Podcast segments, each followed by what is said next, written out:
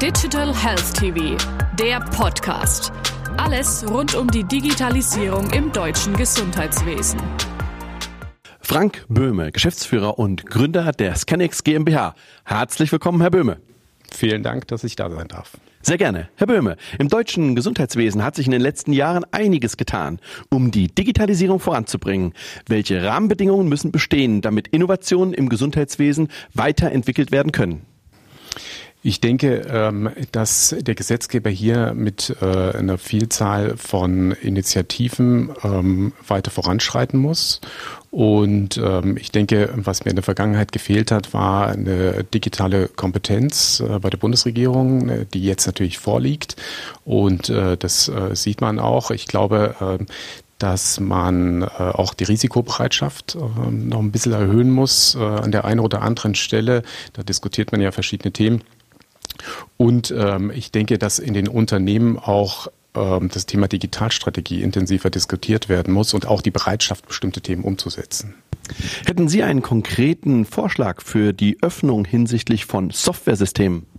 Ja, also da erleben wir, ähm, dass man natürlich in der Vergangenheit sehr stark, sagen wir mal, jeder in seiner Kammer gearbeitet hat und äh, wir sehen ja aber Beispiele im Bankensektor, wo man äh, per Gesetz oder per Verordnung einfach dafür gesorgt hat, dass äh, die Banken sich öffnen müssen mit Schnittstellen.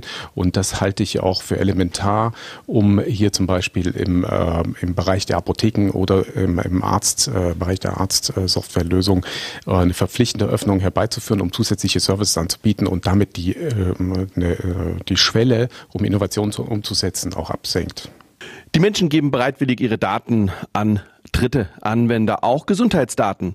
Die Verwendung von Daten innerhalb des Gesundheitswesens wird jedoch kritisch diskutiert. Sehen Sie hier Chancen, das Thema für alle zufriedenstellend zu beantworten? Ich denke, ähm, die größte Herausforderung ist natürlich dem Schutzbedürfnis der Menschen, was ihre, ähm, sag mal, ihre Daten angeht, äh, gerecht zu werden. Äh, gleichwohl gibt es natürlich, sehen wir jetzt äh, im Zuge der Pandemie, ähm, auch die Möglichkeit, diese Daten natürlich sinnvoll zu nutzen. Und ähm, ich sehe eine große Chance darin, dass man die Daten als Patient äh, zur Verfügung stellt oder wenn ein Dritter die Daten verwenden möchte, den Patient vorher fragt, äh, darf ich das ähm, für den und den Zweck einsetzen? Und äh, unser Ziel ist, diese Schlüsse daraus zu ziehen. Und äh, technisch gesehen ist das heutzutage kein Problem mehr, sowas umzusetzen.